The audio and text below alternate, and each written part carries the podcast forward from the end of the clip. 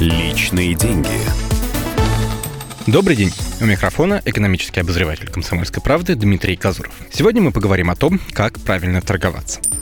Спорить о цене у нас почему-то не особо принято, не на базаре же. Хотя, кстати, рынков в стране по-прежнему полно, и там как раз можно и нужно торговаться с продавцами. Конечно, в продуктовом супермаркете не станешь просить кассира скинуть пару сотен рублей, но мы часто покупаем что-то с рук по объявлениям в интернете, а еще платим за работу самым разным мастерам, от сантехника до таксиста. В общем, есть еще в современном мире место азартному торгу. В рыночных отношениях продавца и покупателя всегда есть место человеческим чувствам. Все-таки два человека общаются, у них складывается мнение друг о друге. Так вот, постарайтесь Постарайтесь, чтобы это мнение у продавца было наилучшим, ведь ему предстоит оказать вам услугу, сделав скидку. Так почему же он должен идти навстречу человеку, который ведет себя по-хамски и вообще ему неприятен? Просьба о скидке звучит в разы убедительнее, когда она подкреплена какими-то доводами. Причем не из разряда «мне очень нужна эта вещь, что вам жалко, что ли?». Куда лучше указать на недостатки товара, из-за которых продавец может пойти на уступку. Конечно, нельзя быть спецом во всем. Машинах, арбузах, ремонте. Этим активно пользуются коммерсанты, навязывая ненужные услуги или завышая цену своей работы. Так так что, когда знаете, что придется торговаться, лучше вызывайте подкрепление. Сосед-строитель или друг, который за рулем с 16 лет, лучше найдут общий язык со строителем или автомехаником. Продавец понимает, что у вас с собой, скорее всего, денег больше, чем нужно для конкретной покупки. И дело даже не в купюрах в кошельке. Ведь сейчас у всех дебетовые карты с овердрафтом или кредитки с неплохим лимитом. И даже если вы покупаете что-то с рук, например, по объявлению в интернете, можно расплатиться переводом на карту продавца по номеру телефона. Так что тут стоит прибегнуть к тактической хитрости. Заранее снимите в банкомате банкомате наличные и отправляйтесь на сделку именно с той суммой, которую готовы потратить. Так вы точно не купите дороже, чем изначально планировали. Для большинства из нас главная покупка в жизни – это своя квартира. И если вы считаете, что при такой сделке нет места спорам о цене, вы сильно заблуждаетесь. Торговаться можно и нужно, особенно сейчас. Дело в том, что долгое время цены на недвижимость росли, пусть и понемногу. Теперь же они начали снижаться. При этом покупателей на рынке довольно мало, все ждут, что ипотека еще больше подешевеет. Так что время для того, чтобы сбить цену на квартиру, идеальное.